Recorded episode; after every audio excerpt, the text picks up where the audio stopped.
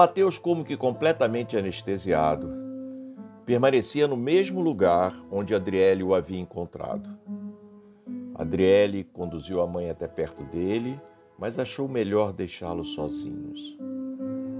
Renata deu mais alguns passos na direção de Mateus e falou: Como vai, Mateus? Ele olhou na direção de Renata e desviou o olhar. Depois de um tempo, falou: Você deu muita sorte. Eu dei sorte? Não, Mateus. Quem deu sorte foi você. Já pensou na culpa que estaria pesando na sua consciência agora? Você só me trouxe desgraça.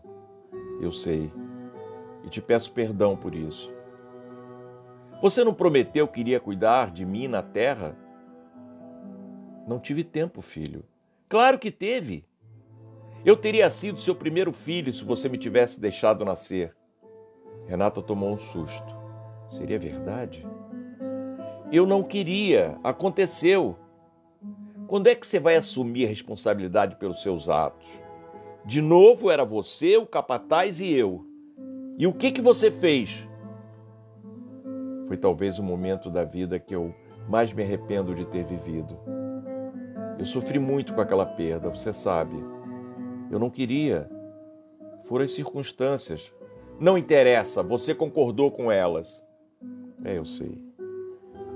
Mas depois daquele ato, nós procuramos ajuda, entendemos o peso do nosso ato e a partir dali nunca mais repetimos o erro. Você sabe, quando estamos encarnados, nossa memória das vidas pregressas fica obscurecida. Mas eu sentia que ainda teria uma outra missão importante a executar na Terra, além da minha família. Você me perdoa?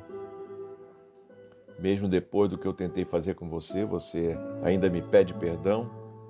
Você não chegou a fazer, Mateus. É isso que importa. Não fiz porque a sua filha e aquele tal de Henrique chegaram. Mas os minutos e ó, você não estaria aqui agora conversando comigo se tivesse sido responsável pela minha passagem. Só iria fazer o que você fez comigo no passado. Até quando? Me diga. Até quando iríamos continuar nos prejudicando com essa perseguição um ao outro? Eu quero eu preciso fazer por você agora o que eu não consegui fazer na terra. Você permite? Você me ajuda a encontrar minha mãe? Eu não tenho ninguém. Minha mãe morreu naquela mesma noite e eu não consigo vê-la.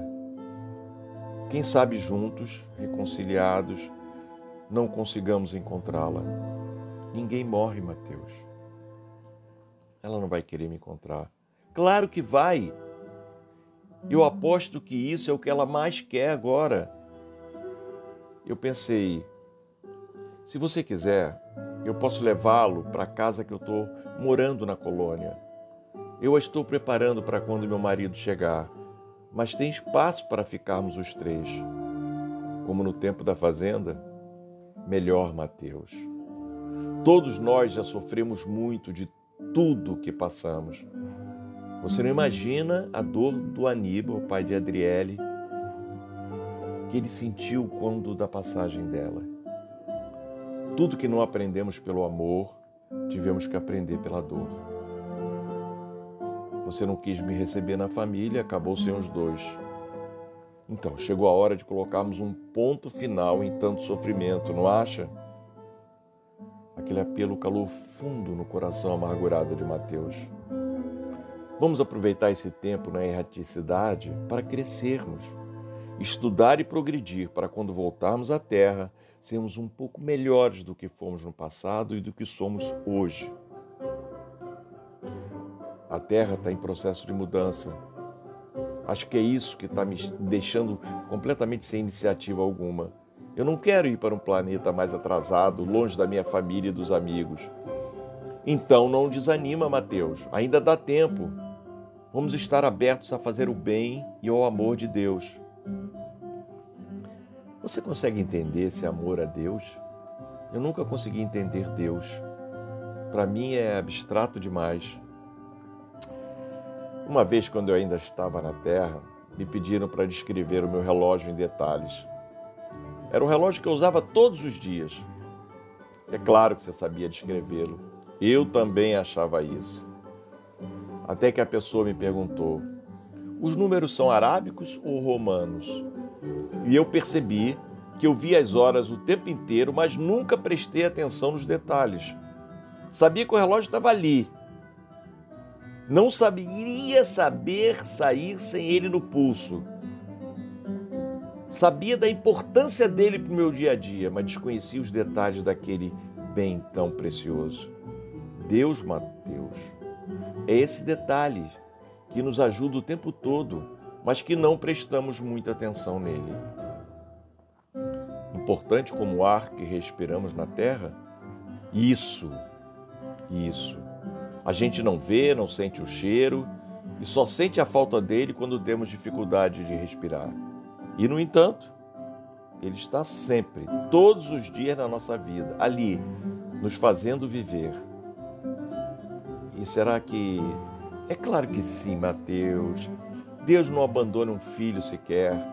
Depende só da gente, da nossa vontade de reconhecermos os nossos erros, pedirmos perdão e não voltarmos a cometê-los.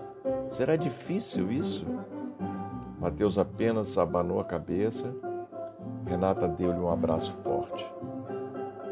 Como eram os números do seu relógio? Não havia. Os minutos eram marcados por um tracinho. Você já ouviu falar no Ministério da Comunicação? Não, para que serve? Serve de apoio aos espíritos necessitados. Vamos lá? Quando passaram pelos três espíritos guardiões que cuidava de Mateus, Francisco comentou com ela: Que belo resgate! No que Adriele respondeu: Para os dois, né?